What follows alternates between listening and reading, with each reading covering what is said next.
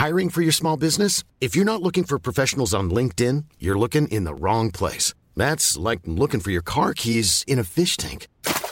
LinkedIn helps you hire professionals you can't find anywhere else, even those who aren't actively searching for a new job but might be open to the perfect role. In a given month, over 70% of LinkedIn users don't even visit other leading job sites. So start looking in the right place. With LinkedIn, you can hire professionals like a professional. Post your free job on linkedin.com slash people today.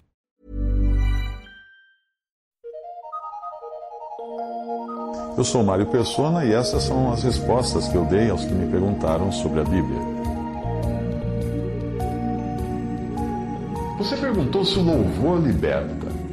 Bem, sua dúvida é sobre Atos, pois você ouviu alguém dizer, com base na, numa passagem de Atos, que o louvor liberta, ou que Deus liberta através do louvor. A passagem em Atos diz assim: E perto da meia-noite, Paulo e Silas oravam e cantavam hinos a Deus, e os outros presos os escutavam. E de repente sobreveio um tão grande terremoto que os alicerces do cárcere se moveram, e logo se abriram todas as portas e foram soltas as prisões de todos. Atos 16, 25 a 26. Eu fiz uma busca e vi que existe até uma canção evangélica com o título Louvor que Liberta. E aí eu pude compreender a sua dúvida. A canção diz, entre outras coisas, algo assim: O louvor, quando sai do coração, Deus responde e estende a mão. O louvor é a chave da vitória, é cantando que Deus abre a porta. Quando você começar a louvar, as cadeias logo vão se abalar e as algemas logo vão se soltar. Hum. A ideia passada pela letra é totalmente errada e provavelmente nasceu de uma mente acostumada a buscar a Deus com objetivos interesseiros, como fazem hoje os cristãos supersticiosos que enchem igrejas e pregadores de cura e prosperidade. São cristãos supersticiosos, como existem aos montes no catolicismo romano. Essas multidões vivem perguntando: o que eu devo fazer para me libertar dos males que me afligem? Eh, o que devo fazer para ter prosperidade? O que devo fazer para arranjar casamento? O que devo fazer para ser curado? E coisas do tipo. São pessoas mais interessadas nas bênçãos de Deus do que no Deus, no Deus das bênçãos. Portanto, em nada diferem dos pagãos ou dos supersticiosos de qualquer religião. Obviamente, os malandros pregadores se aproveitam para receitar um sem número de práticas e objetos que só funcionarão se o carnê do dízimo e as ofertas estiverem em dia. O paganismo, em todas as suas vertentes, sempre foi cheio de superstições, promessas, poções mágicas, objetos, palavras mágicas. A ideia é sempre de causa e efeito, fazendo de Deus um talismã ou um gênio da garrafa, que só serve para ser invocado nas horas de necessidade, como se ele estivesse à disposição dos homens e só fosse capaz de abrir sua caixinha de bênçãos quando alguém falasse a senha correta. É também esta a ideia por detrás da, da, da, da frase louvor que liberta. Pode até funcionar nas relações humanas, por exemplo, louvar o chefe para ser promovido. Hum, talvez você consiga. Mas não com Deus, que não se deixe enganar. O louvor feito com algum tipo de interesse, nós chamamos de bajulação. Se analisarmos o que significa louvar, nós logo veremos como é tolice, total tolice, pensar que eu devo louvar para acionar a alavanca que abre a comporta de bênçãos.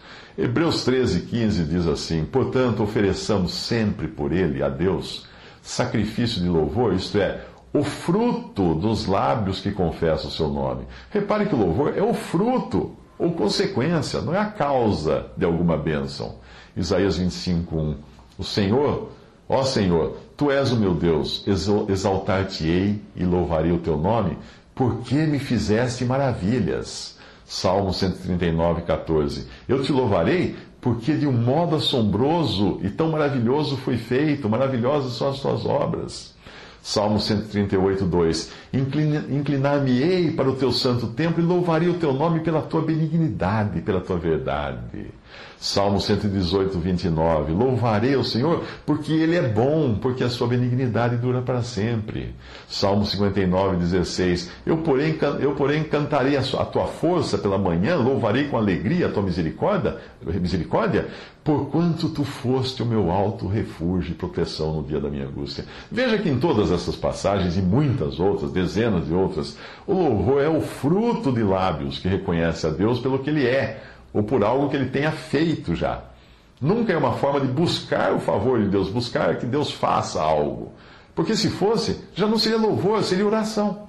Quando oramos, aí sim. Aí nós pedimos a Deus por libertação, por cura, por suprimento das nossas necessidades, etc. Mas quando nós louvamos, nós reconhecemos e damos a Deus o crédito por tudo o que ele fez. Basta você ler a primeira vez em que aparece um cântico de louvor na Bíblia, que foi em Êxodo 15, de 1 a 21. Aí você vai entender que o louvor é uma expressão de gratidão e não uma forma de se obter benefícios. Mas infelizmente a cristandade atingiu hoje um estado de, que não é diferente do que é encontrado entre os pagãos.